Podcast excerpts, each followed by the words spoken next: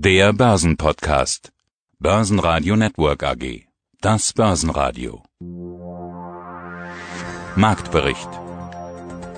Im Studio Sebastian Leben, vom Deutschen Derivatetag in Frankfurt Peter Heinrich und von der Börse Stuttgart Cornelia Frei. Außerdem hören Sie diesmal den ehemaligen CSU-Vorsitzenden und Elder Statesman Edmund Stoiber zum deutschen Verhältnis zu Russland, Fondsmanager Stefan Waldhauser vom Digital Leaders Fund zur Frage, ob man als Tech-Investor auf IFA und IAA fahren muss, Vermögensverwalter Lothar Koch mit einem Ausblick auf die EZB-Sitzung am Donnerstag, Arnusch Wilhelms von der Commerzbank zu den Erfolgsstrategien beim Börsenspiel Traders, Curio Head of Finance and Investor Relations Felix Krekel zu aktuellen Verhandlungen und Caroline Gronack von Apleona über ihren anlaufenden Immobilienfonds. Ausführliche Interviews und mehr Beiträge hören Sie auf börsenradio.de oder auf der Börsenradio App. Der DAX kann die gute Stimmung der letzten Woche mit in die neue Woche nehmen. 12.226 Punkte und plus 0,3 Prozent. Auch die Wall Street startet die Woche positiv. Gute Stimmung nach wie vor. Wir klettern weiter nach oben, sind wieder auf dem Stand von Anfang August, bevor die Kurse doch eine ja, kleine Kursstelle aufs Parkett legten. In der vergangenen Woche ging es schon gute zwei Prozent nach oben, heute eben ein weiterer Anstieg. Das sieht alles freundlich aus und die Hoffnung, die ruht auf den Notenbanken EZB und FED. Sie sollen dem Markt wieder Gutes tun. Sie sollen die Kurse wieder anschieben mit dem, was sie dann in dieser und in der nächsten Woche verkünden und äh, an Maßnahmen dann tatsächlich umsetzen. Die EZB ist diese Woche dran. Erwartet wird, dass der Einlagenzinssatz für die Banken weiter gesenkt wird auf dann minus 0,5 Prozent. Auch das Anleihenaufkaufprogramm könnte oder sollte wieder ein Thema sein. Das würde wieder frisches Kapital an die Märkte äh, spülen. Bei der FED geht es darum, dass ebenfalls die Zinsen gesenkt werden, die Leitzinsen. Da soll es um ein Viertelprozent nach unten gehen. Die zweite Zinssenkung, nachdem seit 2015 sonst kontinuierlich die Leitzinsen erhöht wurden, neunmal in Folge. Dann der Kurswechsel, eben weil sich die Aussichten eingetrübt haben und weil die Notenbank äh, sich auch ein bisschen schwer tut mit dem Ausblick. Also Donald Trump ist schlicht und einfach unberechenbar mit dem Handelskonflikt. Da tun sich die Notenbanker dann auch schwer, ihre Prognosen zu veröffentlichen und äh, das Ganze so einzuschätzen. Und da will man vermutlich auch ein bisschen vorsichtiger agieren und möglichen Schäden auch gleich wieder ein bisschen vorbauen, indem die Notenbank eingreift und hier der Markt unter die Arme greift, um das eine oder andere eben abzufedern. Also die Notenbanken werden voraussichtlich mit Geschenken an die Märkte kommen und das sehen wir heute schon. Die Kurse sind leicht im Plus. Noch ist es nicht die große Party, die wir feiern, aber die Aufwärtsbewegung, die geht weiter. Ich bin Lothar Koch und leite das Portfolio-Management der GSAM und SPE Asset Management AG aus Düsseldorf. Eine mit Sicherheit spannende Börsenwoche ist gestartet. Es steht nämlich so einiges an Themen an. Wichtigster Termin dürfte wohl die EZB-Sitzung sein. Notenbankpolitik wieder ganz intensiv in den Fokus geraten. Man geht von einer Zinssenkung aus beim Einlagezins und vielleicht noch weitere, zumindest Signale für die Zukunft. Herr Koch, was erwarten Sie von der EZB? Ja, die Erwartungen an die EZB sind sicherlich hoch, aber sie sind auch äh, sehr, sehr schwierig zu erfüllen. Denn man möchte ja, dass die EZB wieder einen Konjunkturimpuls gibt. Insgesamt gesehen befindet sich Europa ja in einer angespannten konjunkturellen Phase. Das merken wir insbesondere in Deutschland, wo das verarbeitende Gewerbe relativ schwach dasteht. Und das sieht im Dienstleistungssektor noch etwas anders aus. Da sind die Zahlen etwas besser, aber das verarbeitende Gewerbe steht halt unter Druck. Da haben wir kein großes Wachstum und das merken wir in Deutschland natürlich ganz besonders. Und insofern wäre es eigentlich schön, wenn die EZB dort einen Impuls setzen könnte. Auf der anderen Seite, wenn man jetzt sagt, die Zinsen werden nochmal gesenkt, vielleicht auch nochmal die EZB sich dazu äußert, ob sie den Negativzins auch für Privatkunden zulassen würde, könnte dann ja in dem Zuge mit erfolgen. Denn hätten wir die Situation, dass die Banken, wenn sie die Negativzinsen an Privatkunden weitergeben könnten, deutlich entlastet wären. Aber auf der anderen Seite müssen wir auch sehen, dass generell eine weitere Zinssenkung, also ein stärkerer Negativzins, natürlich niemanden motiviert, jetzt einen neuen Kredit aufzunehmen. Ich glaube, das ist ein Trugschluss, eine schlechte Hoffnung, die wird sich an der Stelle nicht erfüllen. Bewegung hatten wir auch bei Gold und Silber in den vergangenen Wochen. Wurde immer wieder darüber gesprochen. Was macht Gold, was macht Silber zu Wochenstart?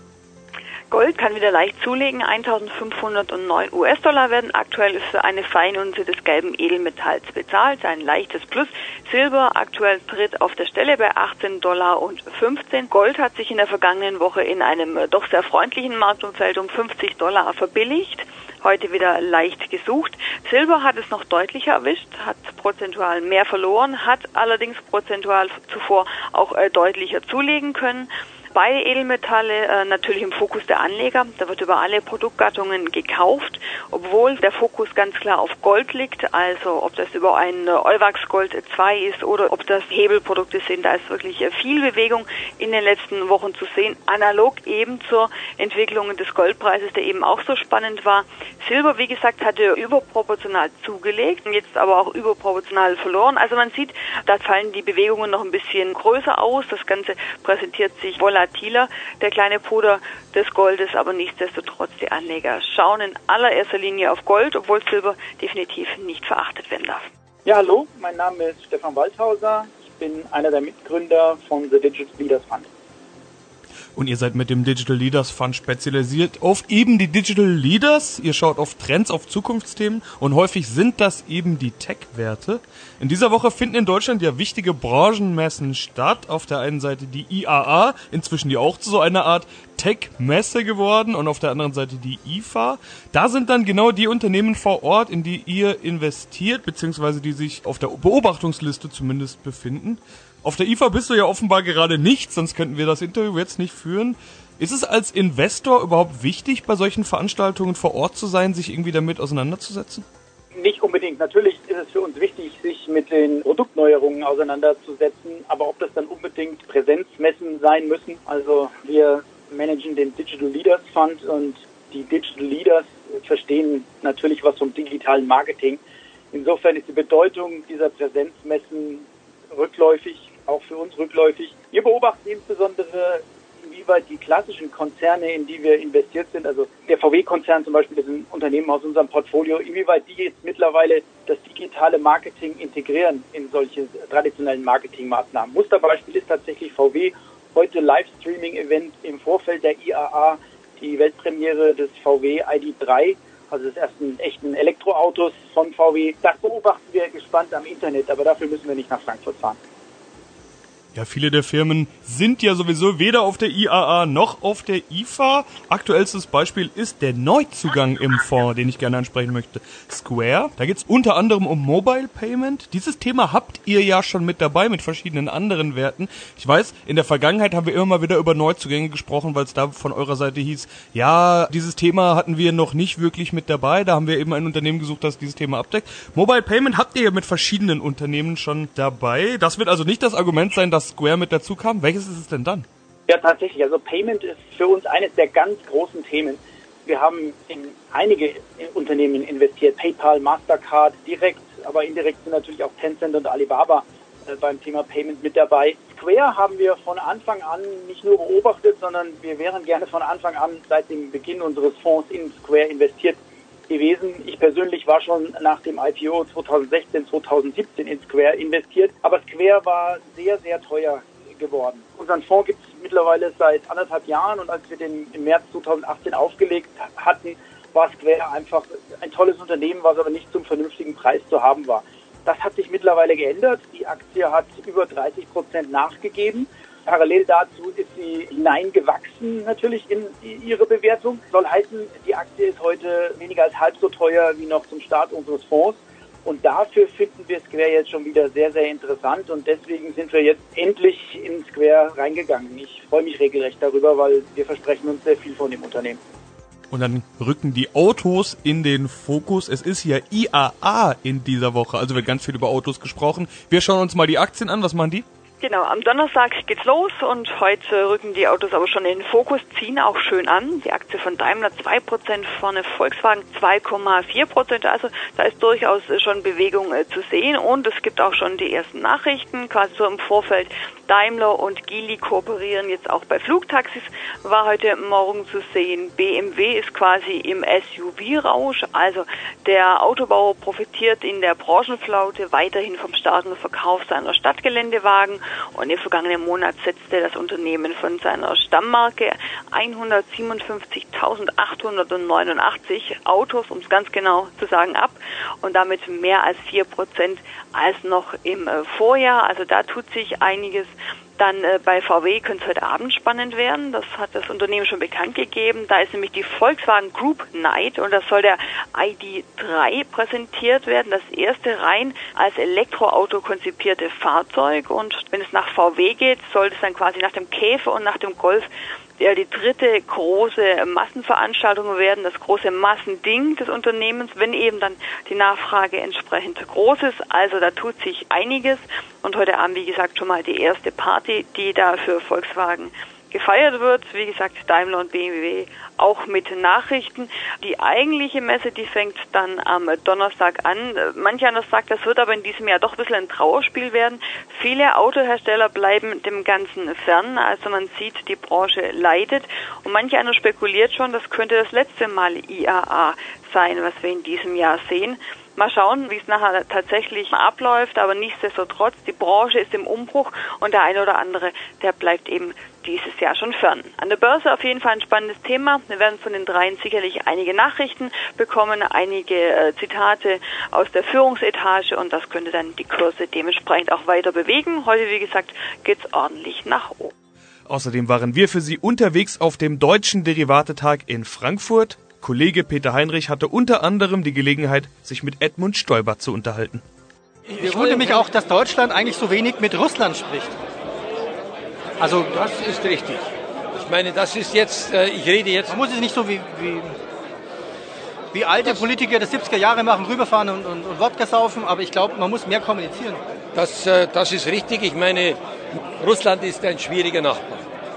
Und wir sehen natürlich dass Russland seine Bedeutung in der Welt als Großmacht in erster Linie auf das Militär stützt. Und natürlich hat das Eingreifen in den Krieg in Syrien und das Stützen von Assad Russland wieder zu einem entscheidenden Faktor in der Weltpolitik gemacht. Und ob uns manches passt oder nicht, wir haben Russland als Nachbarn. Und wir müssen unsere Instrumente, die wir haben, die wir eingesetzt haben, die Frage wegen des Völkerrechtsbruchs Ukraine, Krim, Sanktionen zu erlassen, ob wir nicht dadurch auch in eine gewisse Sprachlosigkeit gefallen sind. Deswegen, ich brauche einen Modus vivendi auch mit einem Nachbarn, der andere Wertvorstellungen hat als ich. Und das, äh, glaube ich, wenn Sie es ansprechen, das ist auch eine wichtige Aufgabe Deutschlands in Europa, weil wir die größte gemeinsame Geschichte im Konflikt mit Russland haben. Wir, glaube ich, müssen hier einen entscheidenden Beitrag leisten. Am Ende muss es aber ein Auskommen geben zwischen Russland und zwischen Europa. Da sprechen Sie völlig richtig an. Es gibt nicht nur die Gegensätzlichkeit ökonomischer und weltpolitischer Art Amerika und China, sondern es gibt natürlich auch darüber hinaus wie sollen die, Amerik wie sollen die Europäer mit Russland umgehen. Also auch einen eigenen Vorschlag zum INF-Vertrag. Müssen wir den, den Amerikanern überlassen oder müssen wir ja selbst einen Beitrag leisten? Und dann nehmen wir noch eine Aktie dazu aus dem DAX, die sich zuletzt wieder bewegt hat. Wie schon in der Vergangenheit, eine der Aktien, auf die die Anleger ganz besonders achten. Wirecard, was tut sich da? Ja, um die Aktie, ganz ehrlich, da kommen wir nicht rum, Sebastian. Die Aktie ist spannend für die Anleger. Wir sehen es hier an den guten Umsätzen. Um nicht zu sagen, wenn ich den Blick auf die Aktien heute anschaue, die an der Börse Stuttgart schon den Besitzer gewechselt haben, dann ist Wirecard die Aktie mit dem meisten Traffic. Also da wurden die meisten Umsätze heute getätigt.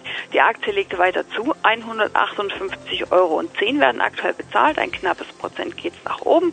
Wir sind kurz vor der Marke von 160 Euro angelangt. In der vergangenen Woche ein Plus von 10 äh, Prozent. Ähm, heute Morgen das Plus zwischenzeitlich sogar noch ein bisschen höher. Es gab äh, wieder positive Nachrichten, einige spannende Kooperationen, die quasi fast börsentäglich veröffentlicht wurden und die Analysten sind auf den Zug aufgesprungen und haben äh, teilweise die Kursziele erhöht, haben sich positiv geäußert oder ihre Kursziele über der Marke von 200 Euro sogar bestätigt. Also man sieht einfach Kooperationen, das Geschäft läuft, das kommt natürlich gut an. Die Anleger vernehmen das, die Analysten reagieren positiv positiv und so geht die Geschichte quasi in die nächste Runde. Ich hatte gerade mit einem Emittenten telefoniert, mit der BNP Paribas, und haben mir die Experten auch bestätigt, dass Calls auf Wirecard weitergesucht sind. Also auch hier sieht man im Derivatebereich wird darauf gesetzt, dass der Aktienkurs weiter nach oben geht. Wir waren ja schon vor einigen Monaten äh, ein ganzes Stückchen höher, bevor dann die Kursturbulenzen einsetzten, ausgelöst durch die Financial Times und die eine oder andere Anschuldigung. Da war ja dieses Jahr schon unheimlich viel Bewegung äh, zu sehen. Man hört überall äh, positive Stimmen, eben weil es beim Unternehmen rund läuft und weil wir mit den ganzen Vorwürfen doch einiges an Federn gelassen haben. Die Analysten sind positiv gestimmt, die Anleger hoffen, dass die Börsenparty weitergeht und insofern bleibt Wirecard sicherlich eines der Themen, über das wir hier an der Stelle noch ganz oft sprechen werden. Heute, wie gesagt, auch ein Gewinn von knapp einem Prozent. Ich bin Arno Schwillems, Spielleiter des Börsenspiels Trader 2019 und Derivate-Experte bei der Commerzbank. Wir haben viele Themen. Die erste Woche läuft vom Trader 2019. Was wurde denn so gehandelt? Gibt es schon einen Trend? Ja, auf jeden Fall ist es so, dass die Top 10 gehandelten Aktien vor allen Dingen auch von US-Aktien dominiert werden. Das heißt, so Werte wie Amazon und Apple sind auf jeden Fall in den Top-Rankings mit dabei. Darüber hinaus sind es aber auch vor allen Dingen deutsche Aktien, allen voran Wirecard. Die sind ja erst kürzlich neu in den DAX aufgenommen worden und äh, seitdem haben sie sich vom Kurs auch relativ gut entwickelt. Es gab zwischendurch einige Schwankungen, aber wahrscheinlich versprechen sich viele Teilnehmer vom Börsenspiel, dass die Aktie durchaus auch nochmal einen Rutsch nach oben machen kann. Also insofern, das sind die Top-Rankings. Schauen Sie mal nach, was gibt es noch auf Platz 1 bis 5 oder bis 10? Ja, also was tatsächlich überrascht hat, also eigentlich nicht überrascht, aber was ungewöhnlich ist fürs Börsenspiel, ist, dass so eine Aktie wie Warta in die Top 10 Rankings vorgestoßen ist, unter den beliebtesten Aktien, die eingesetzt werden. Allerdings beim genauen Blick auf den Aktienkurs und die Aktienkursentwicklung ist ja ein deutsches Unternehmen. Ähm, Mikrobatterien machen die vor allen Dingen. Und ähm, da ist es so, dass der Aktienkurs allein dieses Jahr über 260 Prozent gestiegen ist, auch während des Börsenspiels schon über 20 Prozent gestiegen ist. Und wenn man sich das vergegenwärtigt, dann ist es nicht verwunderlich, dass die Teilnehmer im Börsenspiel diese Aktie als vielleicht aussichtsreich erachten, um dann innerhalb von acht Wochen oder jetzt sind es noch sieben Wochen, während das Börsenspiel läuft, eben dann äh, sich nach vorne setzen zu können. Welche Aktien fallen noch auf?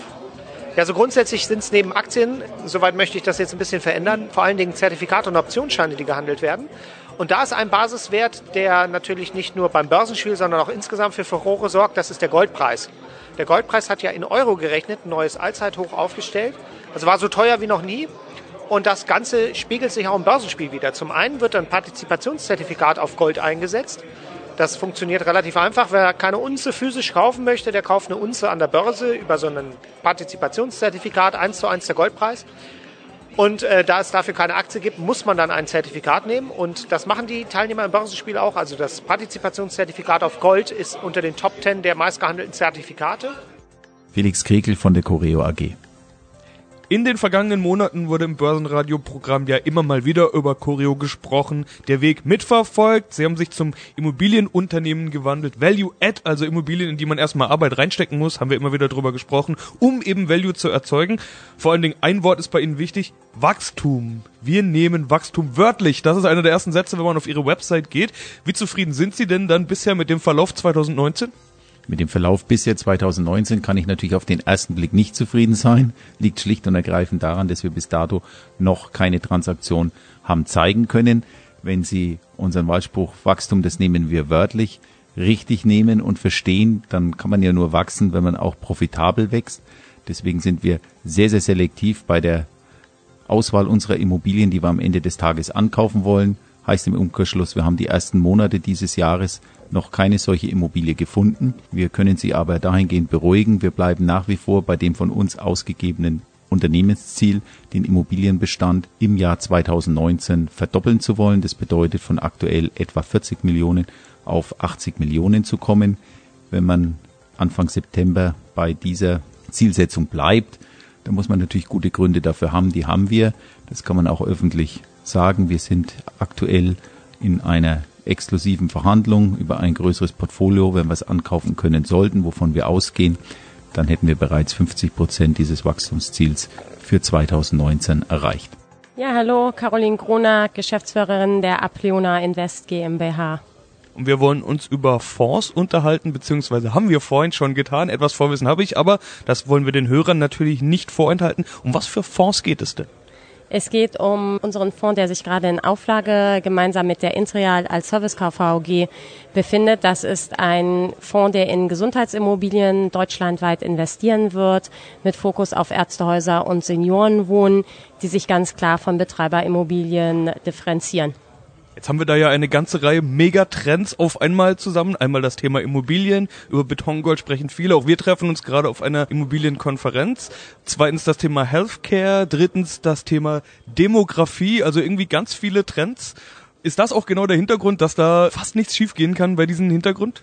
Das ist genau der Hintergrund von unserem Fondskonzept. In der heutigen Marktlage ist es natürlich schwierig, noch interessante Immobilien zu finden. Deswegen haben wir jetzt nach einiger Recherche uns für diese Nische, die ganz klar auf den demografischen Wandel in Deutschland aufsetzt, gesucht. Das ist zum einen das Thema Seniorenwohnen.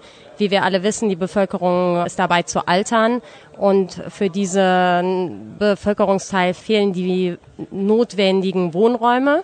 Darauf setzt das Thema Seniorenwohnen auf. Und das Zweite ist natürlich auch mit der alternden Bevölkerung wird die ärztliche Versorgung immer notwendiger. Das ist das Thema Ärztehäuser. Dazu kommt es noch, dass ja viele Krankenhäuser auch in ländlichen Gebieten geschlossen werden, dass die ärztliche Versorgung dort nicht mehr in der Weise möglich ist, wie sie möglich sein sollte und sich auch die Kommunen proaktiv darum kümmern, diese wieder in Form von Ärztehäusern zur Verfügung zu stellen. Börsenradio Network AG Marktbericht